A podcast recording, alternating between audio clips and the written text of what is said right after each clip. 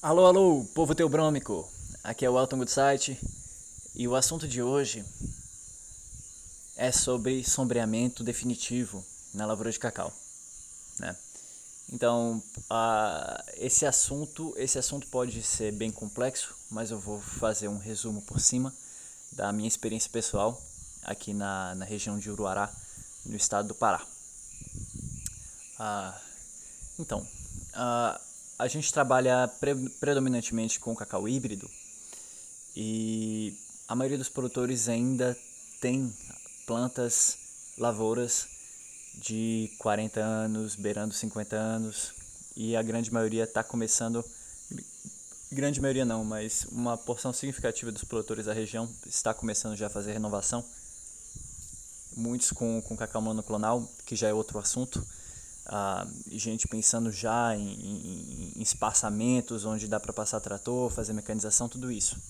Né? Por isso que é tão importante fazer um resumo histórico dos erros e acertos em relação às espécies escolhidas pela então CEPLAC uh, algumas décadas atrás, quando eles funcionavam, uh, em relação às espécies que foram escolhidas para colocar aqui na lavoura do, dos produtores, né, na região.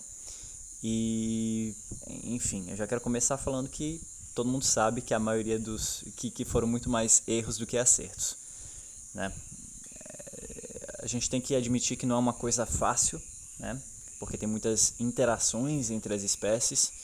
É muito difícil você colocar uma espécie que, que, que, que tem valor econômico, seja madeira ou, ou de produção de fruta, em consórcio com o cacau e não ter algum tipo de competição nutricional ou hídrica.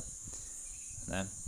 Mas uh, já acertando em alguns conceitos bem simples em relação ao sombreamento, como, poxa, a sombra precisa ser um pouquinho mais alta, ela precisa ser alta, de 4 metros para cima, para não abafar o cacau.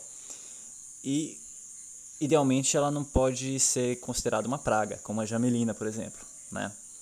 Ou, ou idealmente ela não precisa ser que é, é, a gente espera que ela não quebre, né, bastante, né? Não seja uma madeira muito quebradora, como cajá, por exemplo, né?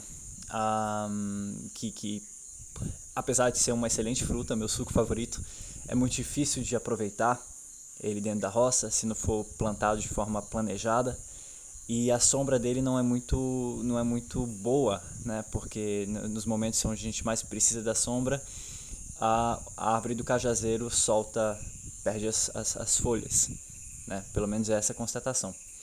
E outras madeiras por exemplo como a, o mogno africano é, geralmente as madeiras geralmente as espécies que não são daqui acabam não dando muito certo né? Tem alguma coisa eu, eu, desconfio que tem alguma coisa a ver com o, o, o trato biológico delas, né? São, são árvores que se desenvolveram em, em, em, biomas, em locais diferentes e acaba tendo uma competição, né? Eu, eu, eu não sei, acaba não sendo tão compatível. Por exemplo, tem a teca, né? Onde tem teca perto do cacau, o cacau não produz, né? A folha dele cai em cima, uh, parece que ela suga o chão, uh, seca, né? Ah, e, e, tem outras espécies como o açaí, que ele, ele compete bastante é, de forma hídrica, né? ele, ele, ele suga bastante água, ah, compete com o cacau dessa forma. Né? O próprio cupuaçu ele não, não, não serve tanto assim. Agora, depende dos espaçamentos e, e tudo isso pode dar certo. A questão é, o ideal é que uma, uma instituição como a Embrapa, que agora... A, é, incorporou a antiga CEPLAC, comece a fazer pesquisas de validação científica né, para comprovar quais espécies são as melhores para sombrear o cacau. Né? Porque são várias estratégias também. Tem estratégia da mecanização em plano sol, com irrigação, a é, é, pulverização de até protetor solar nas folhas, quando necessário, Aí isso vai envolver mais pulverizações em geral de, de, de é, inseticida, né? Ah, os herbicidas, né? Uma lavoura mais, mais pleno sol, mecanizada. Porém com redução de, de, de do controle fúngico, né? Em geral, provavelmente tem menos vassoura de bruxa, menos podridão parda, por causa da, da, da incidência solar né, nas, nas copas. Ah, tendo em vista que, as, que essa lavoura seja, em sentido, sentido mecanizado, que ela seja ah, bem nutrida e tenha uma copa muito sadia, né, para aproveitar o máximo possível dessa estratégia. Porém, tem uma tem um argumento em relação ao mercado, ao, ao, ao que, que a gente enxerga ao longo do, do, do, do longo prazo, né? do que, que o mercado nacional e internacional está esperando da lavoura cacaueira né? e dos conceitos agronômicos em geral. A monocultura está entrando em, em é porque eu não quero entrar, eu não quero parecer que eu tô ah, abrindo mão de produtividade em prol de um, de um olhar mais ambientalista e, e, e, e enfim, a sustentabilidade, na minha opinião, opinião pessoal, ela tem que ver todos esses pontos, né? Eu não quero abrir mão da produtividade e eu também não quero abrir mão da saúde das plantas e da agroecologia, da saúde da terra dentro das lavouras. O ideal seria que eu não tivesse monocultura e tivesse um, um, uma variedade muito boa de espécies dentro da lavoura do cacau e também não perdesse produtividade. Né? Esse seria o ideal. Mas a gente sabe que um, ah, toda solução cria vários outros problemas. Então, para resumir, a gente precisa de ferramentas melhores para poder desenhar essas lavouras, a gente precisa de espécies comprovadas, né? a gente precisa de que isso seja validado, experimentado e comprovado e mostrado para o produtor. Né? E também, depois disso, a gente precisa de que essas espécies estejam disponíveis no mercado, né? através dos viveristas uh, uh, ou de próprias instituições que, que fornecem mudas né, na região, ou sementes. Né? Então, e outra coisa, isso é uma ideia minha.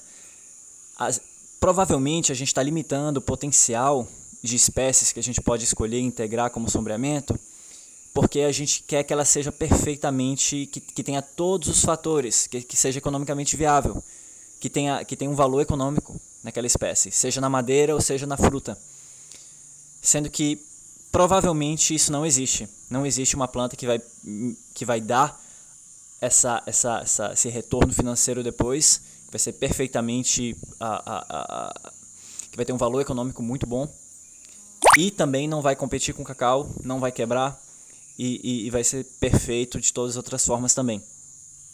Né? Então, provavelmente tem árvores que, que não teriam um valor econômico muito alto, né? mas teria uma sombra perfeita, uma copa perfeita, um crescimento adequado, sobe bem, a, ajuda a controlar a praga, esse tipo de coisa, né? Então é importante que a gente não se limite muito nesse pensamento, né? E também tem outras espécies que teriam valor econômico em potencial, só que não tem cadeia produtiva em, em volta delas, né? Frutas como o, o tutrubá, por exemplo, que é uma fruta incrível, né? Na minha opinião tem um potencial absurdo, porém uh, tem que desenvolver produto, tem que, tem, que, tem que fazer toda uma gama de pesquisa, tem que botar isso no mercado. Aí o produtor não se interessa muito em, em usar ele como sombreamento, mas eu percebo que os nativos que tem na roça dão uma sombra razoável. Não é aquela copa que cresce, sobe, expande em cima, mas ela não abafa também. E também não parece ter, ter muita competição nutricional e hídrica com o cacau. Né? Uh, tem o cacau nativo, o cacauí, que ele sobe como uma espiga por cima do cacau. Né? Ele oferece uma sombra pequena, mas é, acaba sendo uma sombra também. Né? E tem as castanheiras, que demoram bastante para subir, crescer mesmo, e depois podem oferecer algum tipo de perigo, mas se plantá-las na, nas laterais, elas podem ser interessantes. Uh, enfim, então esse é um assunto que precisa ser debatido. Uh, provavelmente a gente precisa contar com experiência empírica de vários produtores da região, porque até fazer as pesquisas e validações, isso leva décadas, né? Então, enfim, é, isso tem que começar de qualquer forma, né? Uh, vai demorar muito mais se ninguém começar. Então, é, esse foi meu assunto de hoje, sombreamento definitivo. Uh, se você tem alguma, alguma experiência que você quer compartilhar, mande a, a sua experiência para o número do podcast Conexão Cacau. Uh, blá, blá, blá, blá, blá, blá, blá, blá, blá, blá, blá. Quando a gente tiver um número, a gente vai colocar. E no Instagram, no Facebook, né, ou por e-mail. E interaja, compartilhe a sua experiência. Que dessa forma a gente pode ir trocando uh, conhecimento. Né? Enquanto instituições como a Embrapa não começam a realmente validar outras espécies e, e dar mais opções para o produtor escolher quais tipos de sombreamento eles vão colocar, você vai colocar na sua próxima lavoura. Né? Então é isso, gente. Uh, obrigado e até o próximo assunto.